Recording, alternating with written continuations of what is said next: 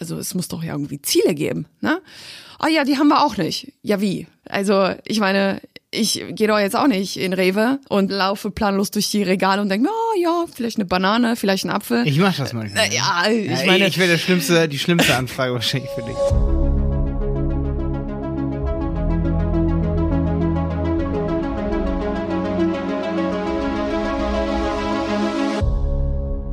Schön, dass du wieder dabei bist bei dieser Folge. Heute mit Jenny Überberg von Die Berater Online Marketing und mir, Malte Helmholt, auch von Die Berater Online Marketing. Und zwar geht es heute um die 13 Probleme, die man im E-Commerce als E-Commerce-Shop-Betreiber oder als wirklich auch großes Unternehmen des E-Commerce macht, Probleme, die man so haben kann. Da geht's über Mitarbeiter finden, Conversion Rate optimieren, ähm, Absprungrate ein bisschen kleiner kriegen. Ja, all solche Sachen. Ne? Also es ist wirklich so ein Rundumschlag hier. Wir reden aber auch über dein Dynamic Pricing Strategien für deine Produkte, technische Probleme im Online-Shop, welche Shopsysteme geht es, ist Shopify cool. All das lüften wir heute in weniger als 45 Minuten. Jetzt geht's los noch ein bisschen näher dran und dann kannst du losgehen, die Kiste. Das ging ja noch nie so schnell. Nee, ne? Ja, das kommt aber, weil Simon das eingerichtet hat. Ist das so oder weil wir ein Dream Team sind, hier so ein Podcast Dream Team? Ich glaube, weil wir ein Dream Team sind. Okay, Dream Team. Ah. Ja. Herausforderung an einen Online-Shop. Wieso Jenny. Herausforderungen? Probleme. Probleme. Wir wollten wirklich über Probleme sprechen und über Lösungen. Ich finde, das Wort Problem ist viel härter und äh, lass uns einfach Probleme sagen. Let's go. Erstes Problem, falsches Shopsystem. Ja, also das höre ich äh, tagtäglich bei den Anfragen, die bei uns so reinkommen, die sagen, ja, ich habe hier einen Shop und äh, ja, ich verkaufe nicht so richtig und äh, ja, warum, warum ist das so? Warum äh, verkauft jemand nicht richtig äh, mit dem Hintergrund, dass er ein falsches Shopsystem hat? Also viele Online-Betreiber machen sich gar nicht so richtig Gedanken, was überhaupt ihre Anforderung an das Shopsystem ist. Die gehen einfach auch in eine Agentur zu, sagen, ja, wir wollen Shop machen, wir wollen Produkte verkaufen, aber so richtige Hinweise zum Thema, wie das Marketing aussehen soll, ob da Conversion Tracking ja mit integriert sein soll, ob das Ganze einen Konfigurator beinhalten soll, wie die Suche aussehen soll. Sowas kommt am, meistens gar nicht am Anfang des Projekts zur Sprache. Und deshalb kann die Agentur ja gar nicht wissen, was der Kunde am Ende ja damit bezwecken will. Weil ich meine, wie oft baut man sich ein Shopsystem? Ich äh, sagen wir so alle zehn Jahre vielleicht, wenn du Glück hast, ne? Wenn's Oder gut nie. Oder nie, ja. Auf jeden Fall ist es so, dass äh, viele Shopbetreiber eben leider das falsche Shopsystem für ihre Bedürfnisse haben oder für ihr Produkt. Und deshalb ist es äh, für mich das Problem Nummer eins und mit wahrscheinlich das größte Problem, dass es eben das falsche Shopsystem ist. Wie teuer ist so ein Shopsystem, wenn man sich das selber programmieren lässt? Also wenn alles selber gebaut ist. Alles. Also selber programmiert meinst du mit HTML, ja, dass ich dann äh, Programmierer einsetze oder wie? Wenn man das damit so macht, ja. Also ähm, keine Ahnung, weil ich habe keinen Programmierer, der mir das programmieren würde. Aber also, sagen wir mal, das dauert ein halbes Jahr und da arbeiten drei, vier Programmierer dran, was man schon mindestens braucht, auch wegen der Sicherheit des, des, des Systems. Zwei Millionen vielleicht? Würde ich jetzt wirklich grob schätzen. Also ich weiß, äh, ich habe im Bekanntenkreis einen, jemanden, ich darf ja keinen Namen also nennen. Sind zwei, drei, also sind zwei, drei Personen schon sogar zu wenig, weil dann würde ich genau, so auf so 200.000 genau, genau. Euro mhm. kommen. Also ich weiß von jemandem, der einen Riesenshop äh, für einen bekannten, äh, sage ich jetzt mal, für ein bekanntes Unternehmen gebaut hat und an dem Shop wird immer noch gearbeitet und dieser Shop ist ein Fashion Shop und der hat über zwei Millionen gekostet und das nur reine Programmierung. Ne? Ja, ich also kenne das Beispiel, so ich glaube, es waren zwischen zwei und sechs Millionen Euro, ja. Genau, also zu dem Zeitpunkt, wo wir es zum letzten Mal gehört haben, und das war, glaube ich, vor zwei Jahren, waren es schon über zwei Millionen. Ne? Mhm. Und das ist ja immer ein stetiger Prozess. Bedeutet, ja, das heißt nicht, dass du einen selbstprogrammierten Shop brauchst. Das ne? krasse ist ja, dass ja, da kommen wir später noch drauf zu sprechen, dass die kleinen Fische, sag ich mal, mit diesen Haien, die sich für zwei Millionen Shop bauen lassen, ja auch in einer Competition letztendlich stehen, Na weil klar. die oft ähnliche Produkte haben. Ne? Also das müssen wir uns mal ganz kurz im Kopf abspeichern. Es gibt welche, die sich für zwei Millionen Shopsystem bauen lassen. Dann kann ich ja eigentlich nur noch mit Individualität punkten, wenn ich letztendlich ein kleinerer Fisch bin.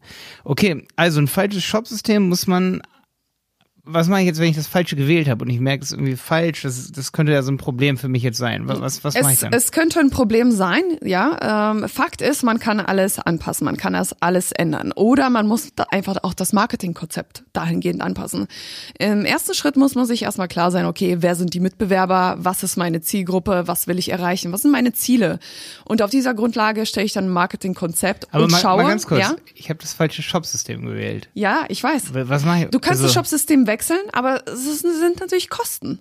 Ja. Oder du versuchst es mit anderen Maßnahmen eben dein Shopsystem, ja sage ich jetzt mal noch zu überbrücken. Aber früher oder später wirst du es auf jeden Fall wechseln müssen. Hm, ja, also eher lieber früher eigentlich dann fast, ne? Wahrscheinlich, aber ich würde sagen, man sollte nichts unversucht lassen vorher, bevor man ein Shopsystem wechselt. Also ich meine, es sind Kosten.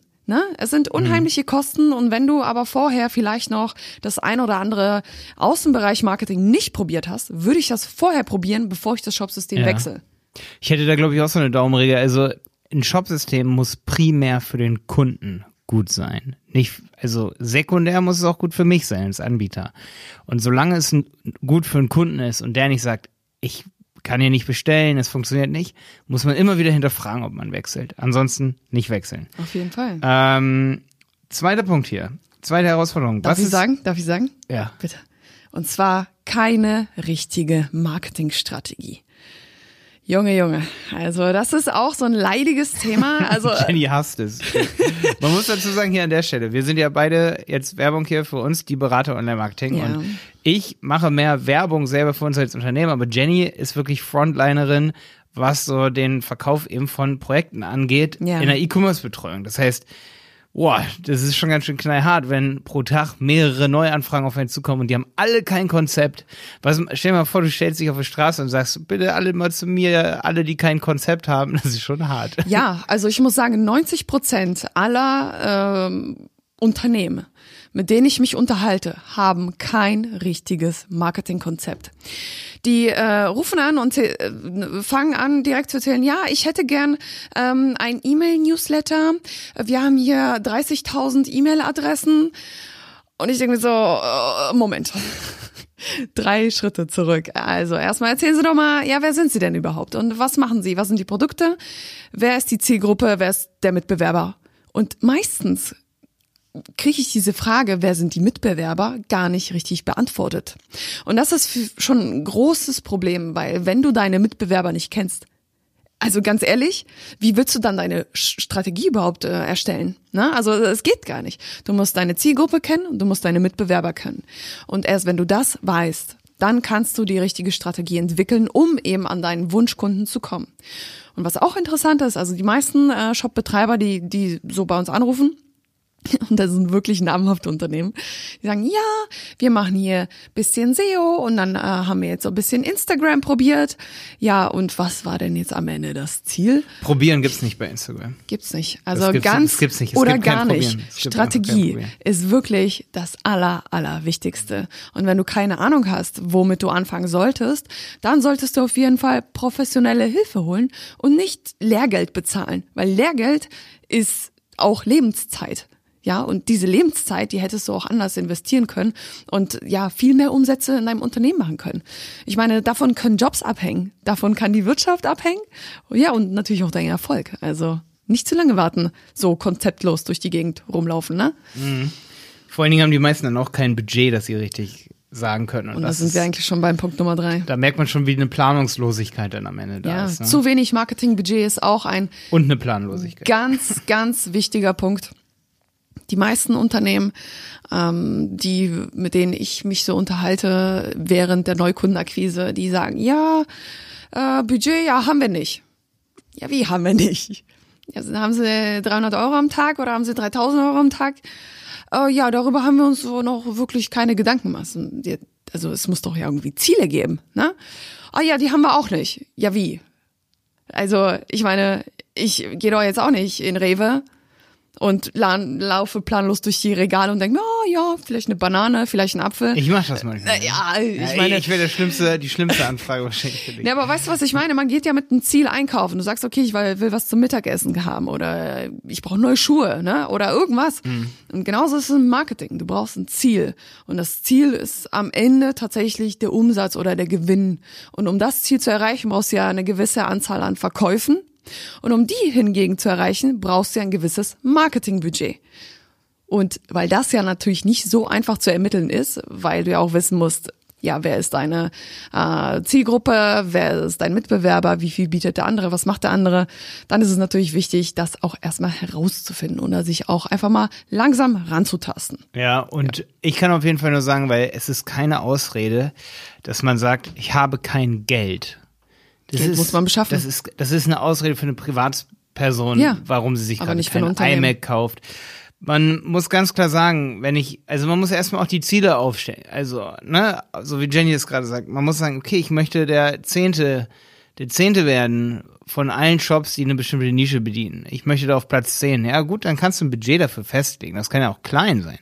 Aber wenn du sagst, ich möchte einfach irgendwo hin und so viel wie möglich, ja, dann musst du wahrscheinlich auch so viel wie möglich bezahlen. Damit meine ich jetzt nicht, dass man so viel ausgeben muss, aber man muss am Ende dann überlegen, es gibt auch so einen, ähm, ja, so einen schönen Satz, den man immer sagt, man sollte sich nie fragen, äh, wie teuer ist irgendwas, sondern wie kann ich es mir leisten, ne?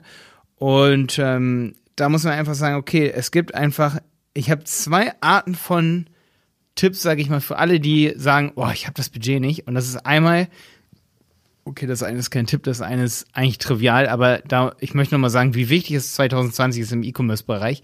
Es gibt nicht diesen schnellen Weg zu, ich habe einen erfolgreichen Online-Shop, es sei denn, du hast ein ganz krankes Produkt.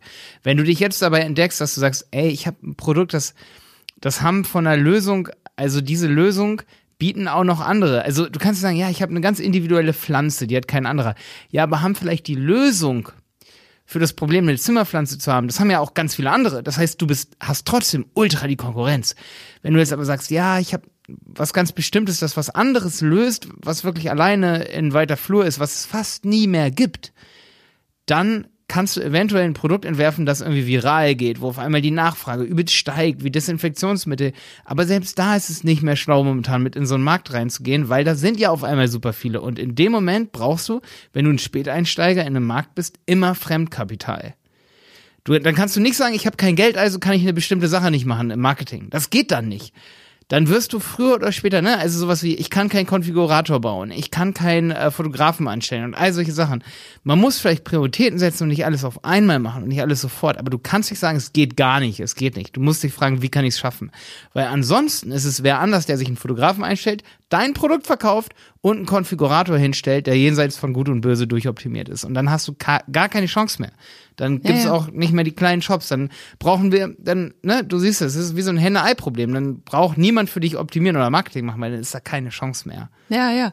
Also man muss wirklich kreativ sein und ja, auch mal das Mindset ändern. Nicht wie, ich kann mir das nicht leisten, sondern wie kann ich es mir leisten? Bestes Beispiel habe ich neulich, äh, wahrscheinlich sogar im Podcast gebracht, in der letzten Folge, äh, in der ich war. Da ging es darum zum Thema, äh, ich kann mir kein, kein Model leisten, beispielsweise. Ne? Wenn du Models buchen willst, wenn du ein Bekleidungsunternehmen bist, brauchst du Models früher oder später. Und die kosten natürlich auch Geld. Was ist, wenn du dir keine Models leisten kann, weil, kannst, weil ja eben die Honorare utopisch sind? Denk doch mal nach. Es gibt Instagram, es gibt Tausende von wunderschönen Menschen da draußen, die auch gerne mal für einen Apfel und ein Ei oder für ein geiles T-Shirt auch mal ein bisschen Fame sein wollen und einfach komplett kostenlos modeln für dich. Und du hast frische neue Gesichter, du hast glückliche Kunden, die dann auch noch zu Mikroinfluencern werden könnten für dich und dein Unternehmen, weil sie es geil finden, was du machst. Ja, und so kannst du zwei Fliegen mit einer Klappe schlagen. Das ist ja nur ein das, Beispiel, ne? Das ist genau die Individualität, die ich meinte. Das kommt auch übrigens, da muss ich kurz Werbung für, unser, für meinen Content-Marketing-Podcast, den Content-Chaos-Podcast machen, den ich jetzt starte. Ich habe da in Folge zwei oder Folge eins mit dem Olaf, dem Puppenspieler, den habe ich interviewt und er hat gesagt, ey Malte, ich kann mir jetzt Corona-Krise, ich kann mir keine fette Kamera jetzt leisten, um Videos zu machen. Da habe ich gesagt, frag mal ganz kurz drei, vier Leute, ob die dir eine Kamera leihen können und dann ruft er mich nächste Woche euphorisch an und sagt, ey, ich habe jetzt eine Kamera. Und ich merke daran, das ist ein Mindset-Problem. Also, wenn, wenn du auf Instagram, äh, sag ich mal, jedes Produkt, das du hast, postest und dann schließen sich auch, sag ich mal, kleine Influencer an oder kleine Instagrammer und sagen, ey, ich habe auch dieses Produkt gekauft und nehmen dann auch den Hashtag und dann sagst du, ey, kann ich übrigens dein Bild nehmen und auch mit in den Shop hochladen? Ey, die meisten sagen ja, als wenn Weil da irgendwer Nein sagt. ne? Die Welt ist ähm, manchmal, in manchen Dingen ist die Welt von Grund auf gut. Und das ist oft im Marketing so, dass die Welt cooler ist, als man erstmal so denkt. Also, dass man wirklich viele Sachen benutzen kann, wenn man einfach fragt, sag ich mal, oder Ja, und einfach sein mal ein bisschen verändern. um die Ecke denken und nicht immer denken, dass alles und jeder einem was Böses will. Ne? Es gibt super viele kreative Menschen da draußen. Wenn man selber keine Idee hat, dann einfach mal ein bisschen fragen. Ne? Ja. Da sind wir auch beim nächsten Thema übrigens. Ja. Keine Mitarbeiter. Auch Was großes ist, wenn Problem. ich jetzt ne? sage, boah, ey, ich kann mich da doch jetzt nicht drum kümmern, Influencer ranzukriegen, das muss mir wer abnehmen. Ich bin jetzt Manager in einem E-Commerce-Unternehmen, wir sind 100 Leute und ich muss da alles machen. Wie soll ich jetzt noch Zeit für Instagram haben oder so? Ne? Also wie kriege ich das dann hin? Also wie kann, wie, wie, wie Gibt es da Fiverr? Funktioniert da Fiverr?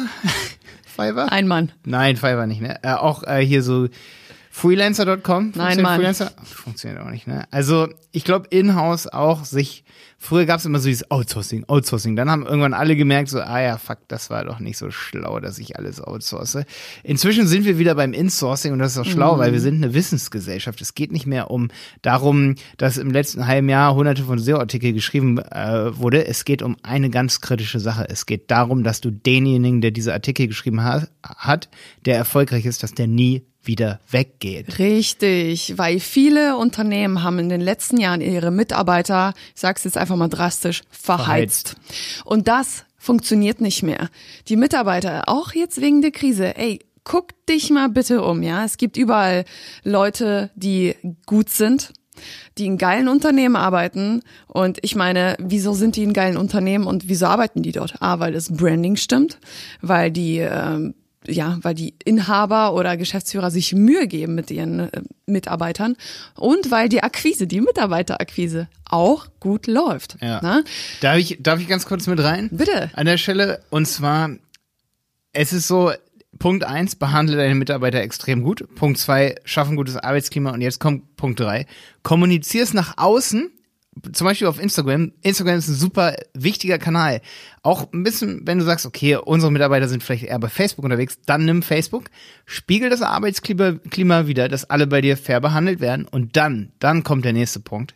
Dann kannst du auch zu LinkedIn oder Xing gehen und da kann Jenny ein Liedchen von singen und wirklich Mitarbeiter anfragen, sag ich mal, die bei Konkurrenzunternehmen arbeiten und wirklich da kann man dann auch selber Recruiting machen und sagen, hey, willst du zu uns kommen? Guck doch mal auf Facebook, so ist unser Arbeitsklima.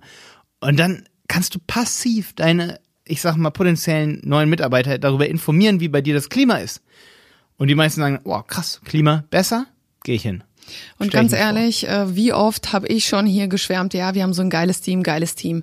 Ne? Und dann äh, kommt eine Freundin von mir, sieht sich das Ganze an und hat so das Gefühl, boah, ja, ey, schade, dass ich kein Online-Marketing mache, weil ich würde sofort bei euch anfangen. Ne? Es ist halt wirklich so, dass wenn du gute Mitarbeiter hast, dann solltest du alles dafür tun, damit diese guten Mitarbeiter auch für immer bei dir bleiben. Ne? Und da ist eins wichtig, und zwar diese Zwischenmenschlichkeit. Behandle deine Mitarbeiter nicht wie Sklaven, sondern wirklich wie deine Kollegen, wie ein Teil deines Teams. Sei auch mal dankbar. Ein guten Morgen, wie geht's dir heute? Hilft genauso viel wie, hey, das war ein geiler Job. Ich bin so stolz auf dich, dass du das geschafft hast. Ey, das, das versetzt Berge. Nicht jeder braucht ein Auto oder eine Gehaltserhöhung. Diese kleinen Dinge sind es, die dich als einen guten Arbeitgeber, ja, dann herausstechen lassen. Ja, vor allen Dingen, ich kann hier ganz kurz eine Geschichte erzählen aus der Praxis. Es gibt drei Menschen, die ich gerade kenne, die wahrscheinlich oder zu 90 Prozent bei ihrer Arbeit kündigen, obwohl sie dort ziemlich sicher gebraucht werden und zu uns kommen. Ja, Ja, das sagt alles, oder? Ich meine, hey, ich werde keine Namen Mach nennen. es besser. Also wenn, wenn, wenn du Hinweise brauchst zum Thema Recruiting, wie man Mitarbeiter, sage ich jetzt mal, behält, wie man äh, äh, ein Great Place to Work schafft, kannst du auch gerne schreiben. Schreib mir an Jenny at die Berater oder äh, add mich auf Instagram. Schreib mir bei Instagram Jenny Überberg. ja, oder besser, guck Und auf ich helf dir. Ad die Berater, die unterstrich Berater unterstrich bei Instagram, guck da rein, so sieht ein Great Place to Work aus, auf jeden Fall. Wir haben zwar nicht 1000 Follower, aber es, man sieht einfach, wie bei uns Irgendwie muss gearbeitet man ja wird. anfangen, oder? Und das ist einfach, irgendwo muss man anfangen. Okay, nächste Sache, was ist, wenn ich dann die Mitarbeiter gefunden habe und ich habe niedrige Conversion Rates. Tja, Was mach ich dann? dann kannst du nach Hause gehen. Ich habe zum Beispiel ein, eine Kundenwebsite, Website von unseren Kunden fällt mir ein, die sieht semi-optimiert aus. Heute Morgen haben wir auch jemanden, der sich bei uns beworben hat, die Seite analysieren lassen. Und ich finde es super krass, weil die Seite sieht so, niemand würde denken, dass sie so hohe Conversion Rates hat. Und sie hat 10, 12 Prozent Conversion Rate und es ist eine Branche, in der man eigentlich fünf hat. Und der einzige Grund ist, dass die Produkte, die verkauft werden, richtig, richtig, also dass es einfach so gebrandete Produkte sind. Das sind Marken, ne? Und da sieht man einfach, wie wichtig es ist, dass der Kunde deine Produkte kennt. Das ist wieder ein Beweis dafür, was Jenny in vorletzter Folge und ich auch in letzter Folge mit bei, über Thomann geredet habe, ne? Die Thomann-Folge mit Simon zum Beispiel oder die Fashion-Folge mit Jenny und Jonas. Maxi. Jenny und Maxi, genau. Das sind so zwei Folgen, da reden wir darüber und da zeigen wir, wie wichtig es ist, weil da sind Produkte, die die Menschen von Herzen lieben, weil sie diese Produkte einmal kennengelernt haben und sagen, boah, die sind geil und ey, da muss nicht mal, da müssen keine Überschriften ultra krass stimmen und so. Da sind zwar, war zwar dran, dass da auch ein bisschen mehr SEO gemacht wird, aber man sieht, wie wichtig so ein gewisses Marktpotenzial von einem Produkt ist. Es ist nicht immer die Landingpage. Ich würde sogar sagen, dass die Landingpage nur, da lehne ich mich weiter aus dem Fenster, aber ungefähr 30 Prozent nur ausmacht, wenn das Produkt ein hohes Marktpotenzial hat. Man kann sicherlich auch, aber ich habe schon oft gehört, auch von Followern auf YouTube und so, die Zeiten sind vorbei, in denen du ein crappy Produkt hast und eine krasse lange Landingpage machst mit übelsten Überredungskünsten und psychologischen Tricks und du. neurolinguistische Programmierung. Das gibt's nicht mehr. Nee. Das gab's mal, aber das, das ist nicht mehr so. Das ist, dafür gibt's einfach zu viel da draußen. Online, ja, es wird immer besser. Ähm, Also ich meine, wir sehen ja Kundenbewertungen. Das ist das aller, allerwichtigste.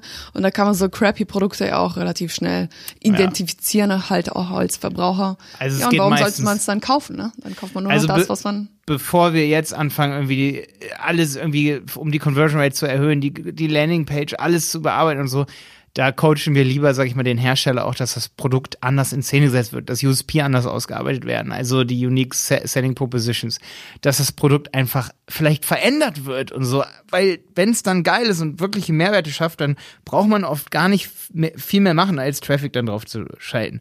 Und da verweise ich nochmal auf die Thomann-Folge, die Thomann-Folge mit Simon, Ich fand so schön darüber zu reden. Ich hoffe, das merkt man auch in der Folge. Und die Folge von Jenny und Maxi, die Fashion-Folge. Hört euch die an zu diesem Punkt hier. Übrigens, ja. Nächster Punkt? Ja, nächster Punkt. Und zwar, ich habe einen, und zwar Punkt Nummer 6, keine USP. Also wenn Shops keine USP haben so richtig, dann ist das natürlich ein Problem. Und sowas wie SSL, ey, darüber haben wir schon- so oft gesprochen, da kann ich jedes Mal ausrasten.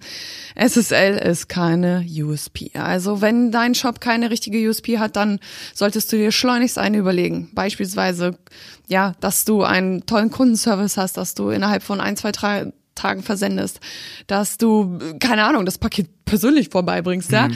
Denk dir USP aus, die zu deinem Unternehmen passen. Ich finde vor allen Dingen geil, du hast oben über dem Header die Leiste. Da steht kostenloser Versand, äh, schneller Lieferservice, tolles Support-Team und das ist verlinkt, ganz offensichtlich verlinkt. Und dann klickt man da drauf und dann kommt ein Bild von einem tollen Team. Was Geileres kannst du nicht machen in deinem Shop. Nee, okay. ne? Ähm, nächster Punkt nach tolle USP. Was ist, Jenny, wenn ich jetzt das alles geil mache und ich verkaufe viel und ich zahle viel zu viel Provisionen an? PayPal, Klarna, Shopify. Ärgerlich, ärgerlich ähm, gibt es, ne? weil jeder hat ja irgendwie ein Zahlungsmittel hinterlegt.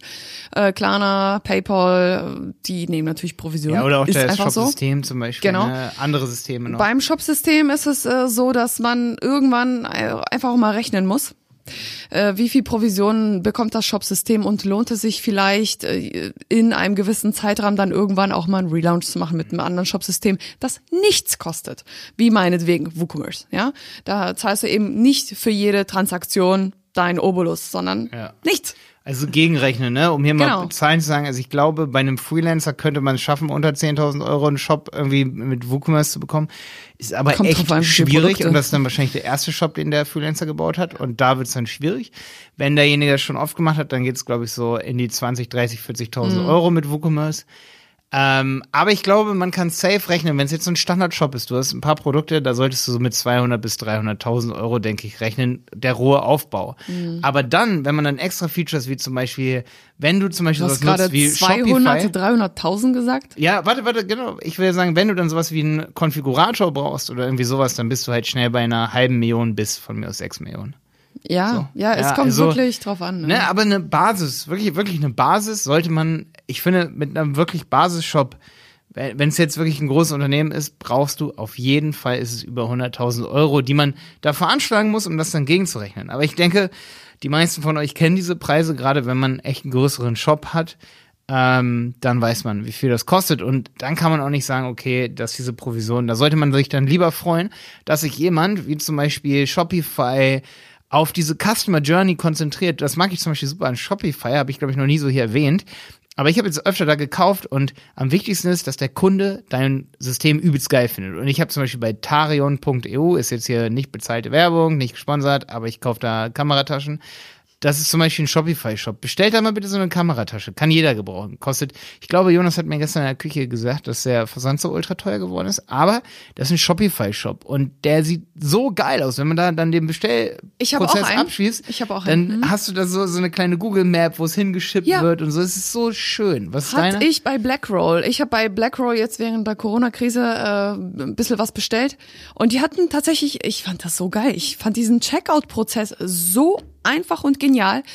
Äh, also habe ich äh, mal ein bisschen gegoogelt und habe rausgefunden, dass das auch Shopify war. Und dann dachte ich so, ja. wow, vielleicht sollte ich das auch Daran mal probieren. sieht man, dass viele Hersteller, glaube ich, als so, wie nennt man Subsidiary Products oder, oder, oder, äh, nee, wie nennt man das?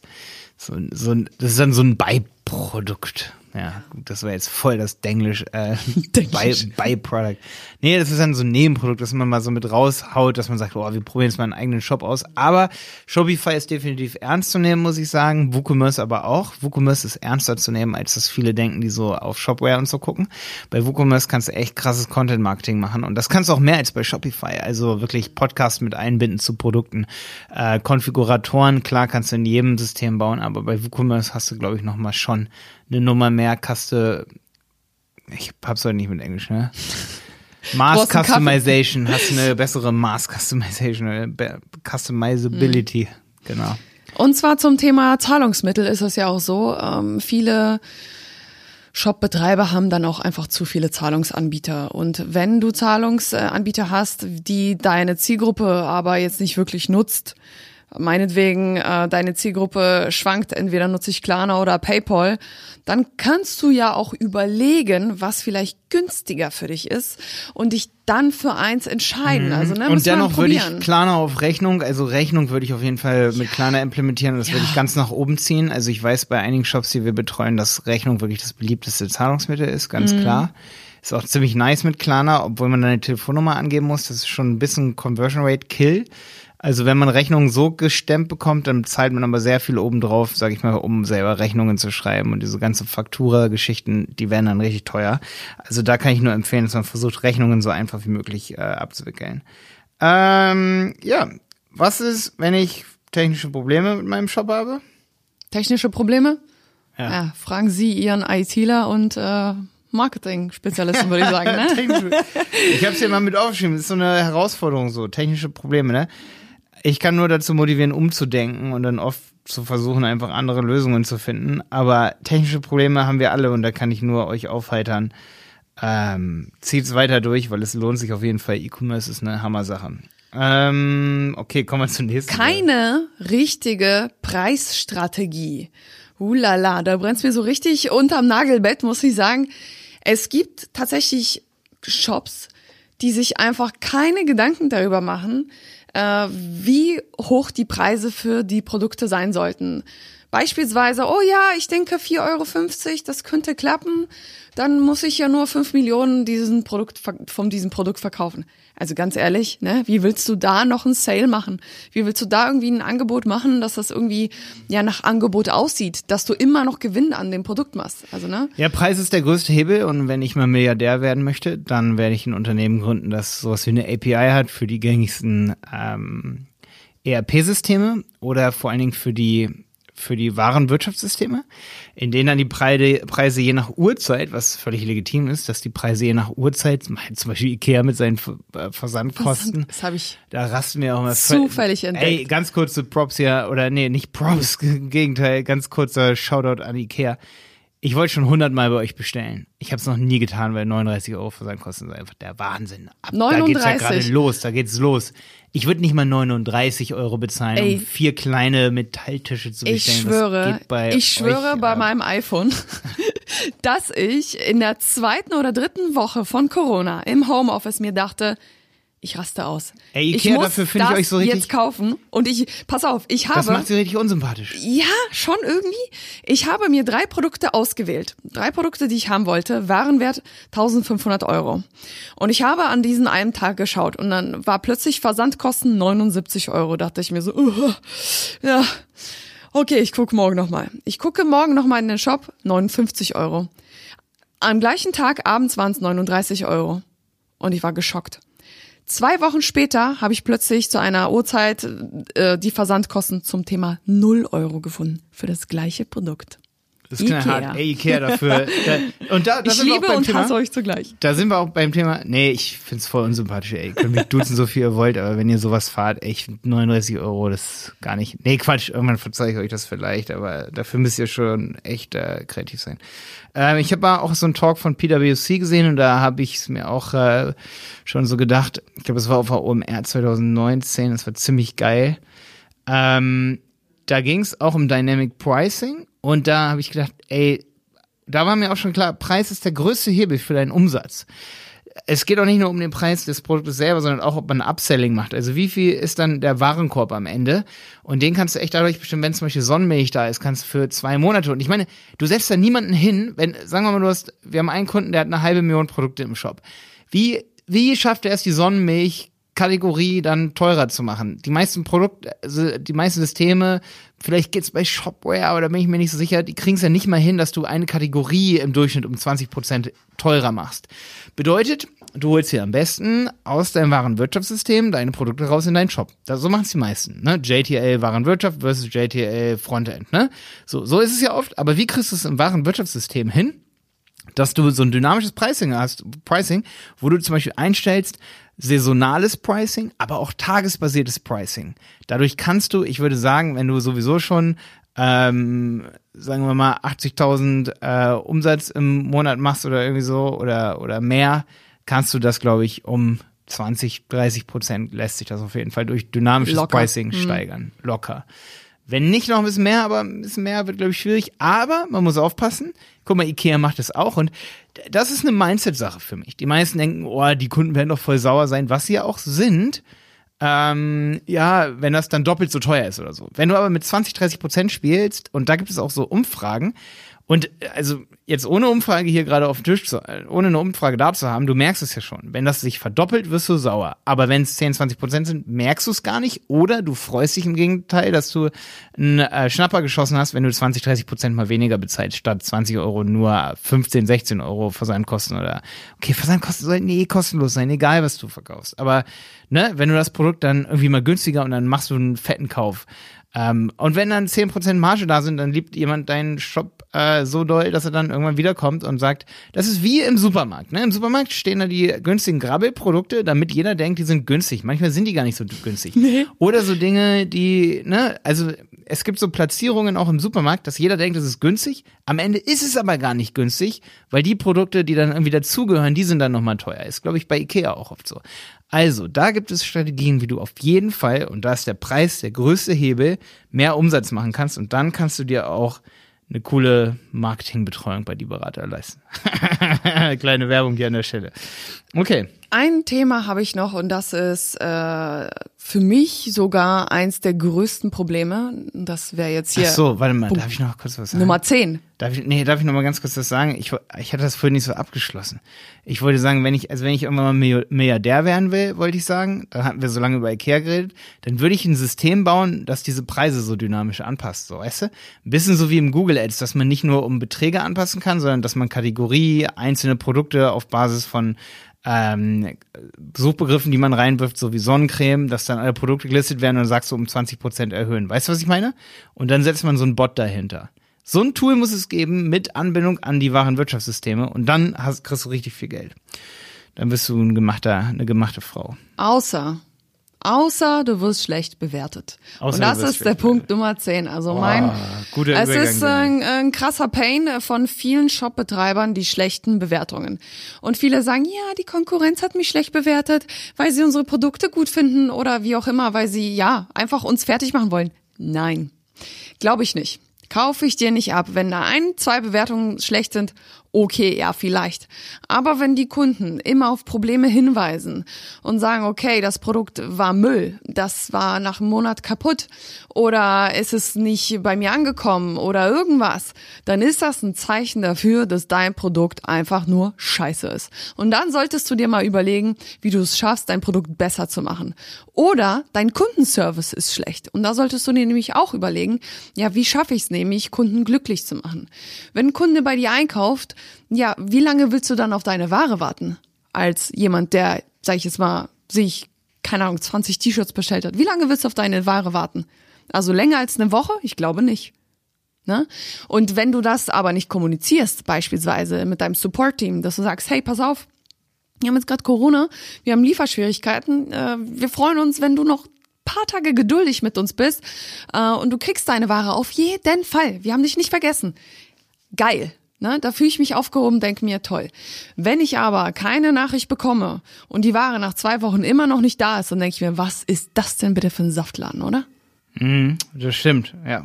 Okay. Und irgendwann flattern natürlich auch die schlechten Bewertungen ins Haus. Und da ist es wichtig, ein richtiges Bewertungsmanagement zu haben, finde ich. Auf jede Kennst schlechte Bewertung Tool? musst du antworten. Ach so. Trusted Shops beispielsweise. Ja. Ne? Trustpilot, Trusted Shops. Wir empfehlen meistens Trusted Shops, weil es kennt halt jeder, der einkauft online. Da geht es nicht darum, dass es jeder Shopbetreiber kennt, sondern eigentlich kennt Trusted Shops jeder, der online einkauft mittlerweile. Hm. Es ist immer das gleiche Badge und die Leute vertrauen dem und deshalb, ja. Ja. Ne? Okay, also schlechte Bewertungen, auch ein Problem, mit dem man aber eher positiv umgehen sollte. Ein Tipp hier auch von mir, niemals negativ auf eine schlechte Bewertung antworten. Auch, auch wenn man, wenn derjenige im Recht, nicht im Recht ist oder irgendwie sowas. Niemals. Äh, was ist, jetzt, jetzt nochmal eine Sache, mit der beschäftige ich mich gerade so krass. Ihr seht es vielleicht unter Malte Helmold auf Instagram, Malte Helmold zusammengeschrieben mit D hinten. Äh, kleine Werbung hier für meinen Kanal. Ähm, und zwar, ich beschäftige mich extrem damit, auch wie man für Marken Instagram-Account aufbaut. Und es ist immer so ein Zwiespalt, weil viele Unternehmen sagen halt auch keine Zeit. Ich habe da keine Zeit für, für Instagram. Und mir ist halt einfach aufgefallen, dass es oft so eine Herausforderung ist und dass oft der Erfolg in der Mitte liegt bei Instagram.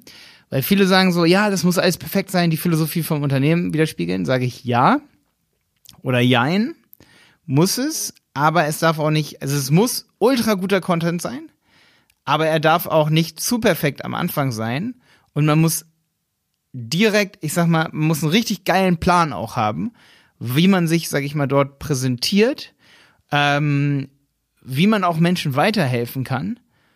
Und ähm, man muss wirklich mit dem, mit dem Gefühl dran gehen, okay, ich möchte über meine Produkte informieren und ich verkaufe meine Produkte oder wir verkaufen Produkte als Store, die wir lieben. Also musst du das tun bei Instagram, was du liebst. Oder auch im Social Media. Es ist ne, so ein Problem von vielen Unternehmen, die sagen, wir haben keine Zeit für Social Media. Nimm dir die Zeit, weil du liebst dein Produkt und du willst nach außen hin kommunizieren, was dein Produkt kann, was es macht, möchtest Menschen helfen, das zu benutzen, dass es mehr Menschen benutzen. Das muss deine Philosophie sein bei Instagram. Nicht Follower aufbauen. Und wenn du selber keine Zeit dafür hast, dein Produkt äh, so zu bewerben, such dir jemanden, der dein Produkt liebt, hol ihn ins Team und er hilft dir dabei. Ja, und mach bitte Fehler. Mach bitte Fehler. Ich habe gerade neulich eine Folge gemacht in meinem neuen Content äh, Chaos Podcast. Und zwar ist der Claim, warum Deutsche im Marketing oft auf die Nase fallen. Ähm, wir haben gerade auch jetzt uns in der Agentur drüber lustig gemacht. Wir haben mein erstes Video gesehen, was ich so hochgeladen habe. Wir haben Videos von zwei Jahren angeguckt. Das habe ich noch auf Insta so äh, synchronisiert. Das war ganz witzig. Die waren super schlecht und äh, da gibt es super schlechte Videos, die wir gemacht haben. Und wir haben immer wieder Fehler gemacht, aber hätten wir das nicht gemacht, wären wir nicht besser geworden. Und ich sehe, dass viele Unternehmen immer wieder, die werden dann die Fotos zum Beispiel, werden immer wieder Ähm, und auch die Texte dafür, wer, wird immer wieder geguckt, passt das zu unter unserer Unternehmensphilosophie und so. Man muss, man muss das gucken. Man, man muss auch mal schauen, okay, dürfen wir das schreiben? Können wir es vielleicht nicht schreiben? Wie sprechen wir die Leute an? Aber unterm Strich muss man Fehler machen und man muss loslegen und man muss sich da eingrooven. Und wenn man diese Fehler nicht macht, auch bei Instagram, auch wenn man denkt, boah, wir sind schon lange am Markt und so und wir können das von Anfang an perfekt machen. Niemand kann Instagram von Anfang an perfekt machen. Auf keinen Fall. Und das ist, das ist mein Tipp hier. Immer Fehler machen, so viel es gibt. Also geht. Also. Was? Okay. Ja, und das können die Deutschen nicht so. Da sind, glaube ich, die Amis ein bisschen krasser so irgendwie. Aber vielleicht liegt es auch daran, dass es einfach mehr Einwohner sind in Amerika und da machen mehr Leute Fehler in, im Schnitt. Keine Ahnung. Wer weiß. Aber, ja, aber wir sind immer so perfektionsgedrungen. Wir sagen immer so, das muss so, das geht doch nicht. Das muss doch schick aussehen und so. In erster Linie muss es authentisch aussehen. Und ähm, ganz kleiner Tipp hier noch. Man denkt immer, man denkt immer so in so Mustern, dass man sagt, okay, ähm, auf Instagram, da sind dann auch die Manager und die sind dann da auch und die erwarten dann auch, dass es ultra schick aussieht. Aber ja klar, auf Instagram sind dann die Manager, aber die sind in einer ganz anderen Umgebung. Die sind dort meistens privat, wenn du sie dort wirklich so erreichen willst. Ähm, ne? Oder die Leute, die einen hohen Warenkorb haben, weil sie Luxusgüter kaufen. Zu denen brauchst du in erster Linie ein Vertrauens, vertrauenswürdige, eine vertrauenswürdige Verbindung, auch zu denen, die einen hohen Warenkorb haben. Bedeutet, die sind dort anders unterwegs, als irgendwie, wenn die bei Google eingeben, so, ich will eine Luxusuhr kaufen oder Rolex kaufen. Bei Google, wenn die auf deine Seite kommen, dann muss das, dann muss das ultra seriös aussehen. Wenn sie auf deinen Instagram-Account kommen, muss das vertrauenswürdig aussehen und muss auch, darf nicht zu perfekt aussehen. Perfekt perfekt ist nicht geil. Das ist auch die zweite Sache. Eigentlich darf es niemals perfekt, egal wie viele Fehler du am Anfang machst, du musst immer weiter Fehler machen. Das ist ja das Wichtige, weil perfekt ist nicht geil. Perfekt polarisiert nicht, perfekt baut keine Follower auf. Ja, und Rechtschreibfehler ist auch manchmal okay. Rechtschreibfehler ist auch manchmal okay. Manchmal muss man drauf aufpassen, ja, muss man, aber ne, zu viel Perfektion ist nicht cool, weil Perfektion ist super langweilig. Das langweiligste, was es gibt. Auch, vor allen Dingen im Social, im Social-Bereich. Als Website vielleicht schon, aber nicht im Social. Auf keinen Fall im Social. Ja, hast du noch einen? Ja, was ist, wenn ich eine hohe Absprungrate habe? Vielleicht ist dann zu Tipp perfekt Nummer 12. alles. Zu Ja. hohe Absprungrate. Mhm. Ich sage, dann hat man schlechte äh, Customizer, weil die Leute springen nicht ab, wenn die einen geilen Customizer haben zum Beispiel, der natürlich eine teure Sache ist. Wie zum Beispiel so hier, du hast es vorhin gesagt, ne, bei Kleidung hier. Virtual Reality, ich kleide mich mal damit ein oder hier solche Sachen. Ja. Die Leute wollen spielen, die Leute haben voll den Spieltrieb, also solche Sachen. Oder wir haben auch einen Kunden, der hat einen richtig guten Produkt, Custom, ähm, richtig guten Produktfilter, richtig, richtig gute Produktfilter. Wenn ich heutzutage losgehen würde, mir ein Shopsystem bauen, würde ich mir kein Shopsystem bauen wollen. Ich würde mir einen geilen Produktfilter bauen und eine geile Produktaufbereitung und darum würde ich mir ein Warenwirtschaftssystem bauen, so rum. Schon, ne? Ja, voll, genau. Ja, und hohe Absprungrate spricht eigentlich dafür, dass die einerseits, du musst auch immer gucken, bei Analytics zum Beispiel, unter Content. Analytics, Content, da geht man dann rein und dann sieht man die Seiten in der Übersicht, wo die Absprungraten sind oder welche Seiten die meisten besuchten Seiten sind. Sieht man echt gut im Analytics und wenn man sieht, die meisten Seiten sind Produktseiten und gar nicht die Startseite oder so, dann liegt es nicht, vielleicht auch nicht an den Filtern, sondern dann liegt es an deiner Produktaufbereitung. Und bei den Shops, die wir betreuen, sind eigentlich die meistbesuchten Seiten die Produktseiten. Ja, auf jeden Fall. Und deshalb ist ein großer Fehler, den viele äh, Shopbetreiber machen, immer die Startseite optimieren. Startseite, Startseite. Niemand kommt auf deine Startseite. Oder Ja, wenn dann sehr, sehr selten. Ne? Die meisten kommen echt auf die Produktseite. Und wenn du eine zu hohe Absprungrate hast, dann kann es auch sein, vielleicht schau mal in dein Analytics rein, kann es sein, dass da irgendwelche Bots unterwegs sind. Schließ die mal aus. Länder ausschließen, wo du weißt, okay, da kommen die meisten Bots, wenn du nicht dahin verkaufst. Zweite Sache ist, ja, arbeite auch mal ein bisschen an deiner Usability. Findet der User das, was er sucht? Ja, nein. Und äh, wie ansprechend ist das Ganze, wenn deine Produktbilder unscharf sind und das Ganze irgendwie nicht wirklich ansprechend ist? Warum soll ich bei dir kaufen? Es gibt keinen Grund. Da sind wir bei dem Henne-Ei-Problem, das neulich so, oder ich nenne das mal wieder Henne-Ei-Problem. Ähm, Was war zuerst? Was war zuerst oder was ist zuerst das Problem? Ähm, dass ich kein Geld für sowas habe oder dass ich schlechte Produktbilder habe? Also, wenn ich jetzt sage, ich habe kein Geld für gute Produktbilder, es wird irgendwer kommen und wird geile Produktbilder haben und bei demjenigen werde ich Fashion kaufen. Das, das ist so. Das ist so. Ich kann nicht sagen, ich habe kein Geld und kann deswegen keinen Fotografen anstellen. Ich kann euch eins aus Erfahrung sagen und vielleicht gibt es noch weitere Argumente, warum das nicht geht und sonst was wenn ich, wenn ich mir keinen Fotografen hätte leisten können vor zwei, drei Monaten, dann hätte ich dafür Fremdkapital aufgenommen. Vielleicht habe ich das sogar. Aber ich kann jetzt schon sagen, dass es sich ultra krass gelohnt hat bei uns. Da kann ich nur aus Erfahrung reden, aber wir als Agentur zum Beispiel, egal mit wem ich rede, alle sagen, boah, wie krass sind eure Bilder, wie ihr euch äh, präsentiert in Social Media und so. Äh, mir hat neulich gerade wieder wer geschrieben, das hat mir eigentlich vorher auch noch nie wieder wer geschrieben, meinte, ihr macht das war so ein richtig geiles Lob. Das war so, ihr macht top-notch, das ist die allererste Klasse des Marketings, was ihr da tut. Solche Sachen kriege ich gesagt. Und das immer mehr, also ich so auch. immer mehr solche Sachen. Ich auch. Und das kommt nur, weil wir einen Fotografen ja. bei uns im Team haben. Ja, und einen Videografen, das muss man auch dazu sagen. Und deswegen nee, bitte ich euch, ich bitte euch, ich meine, es ist natürlich hart für kleine Unternehmen, erstmal diesen Sprung zu machen und vielleicht auch Fremdkapital aufzunehmen, was, glaube ich, momentan auch eigentlich möglich ist, so gerade in der Corona-Krise, dass man da irgendwie ne, ähm, sag ich mal, vielleicht einfach auch an Bankkredit oder so kommt. Aber du wirst merken, wenn du ein Jahr lang einen Fotografen angestellt hast und du hast Produktbilder, die du fotografieren willst, da geht es darum, da ist, glaube ich, so der Unterschied, da reden wir nicht darüber, ob du irgendwann mal äh, ja, da ein bisschen mehr verkaufst. Da geht es darum, dass du deine Marke zu einer richtig starken Marke machst zu einer richtig fetten Marke und diese Produktbilder werden zehn Jahre lang kannst du geile Produktbilder benutzen. Natürlich, ich gebe zu, nicht jeder findet so einen geilen Fotografen wie wir haben. Ich meine, Martin Stier ist untoppbar klar. Und den kriegt ihr auch nicht. Aber wenn er nur 60 Prozent so gut ist, dann habt ihr schon absoluten Glücksgriff. Es gibt super viele Fotografen da draußen, die alle verdammt talentiert sind. Ist einfach so. Und ich bin mir sicher, dass wenn du einfach mal auf Instagram schaust, findest du garantiert einige Leute, die vielleicht auch zu dir und zu deinem Produkt passen.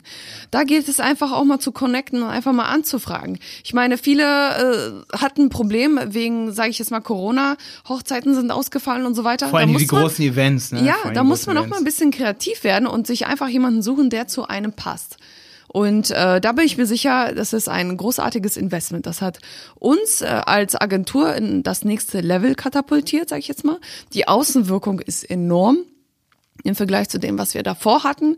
Also klar hatten wir das Equipment, wir hatten die Kameras und alles, wir hatten Lichter, wir hatten Hintergründe, aber am Ende ist es das Auge und die Skills, die des Fotografen, die uns halt eben nach vorne gebracht haben. Und das solltest du dir auf jeden Fall auch gründlich überlegen, ob du Voll. das nicht auch machen willst. Schönes Endwort, Jenny. Danke. Und das war unsere Folge zum Thema die 13 krassesten E-Commerce-Probleme und wie du sie beseitigen kannst. Ich hoffe, die Folge hat dir gefallen. Der Handel 4.0 Podcast ist eine Produktion von Die Berater Online Marketing. Mehr Infos zum Podcast und unserer Agentur findest du auf www.dieberater.de. Bis zum nächsten Mal.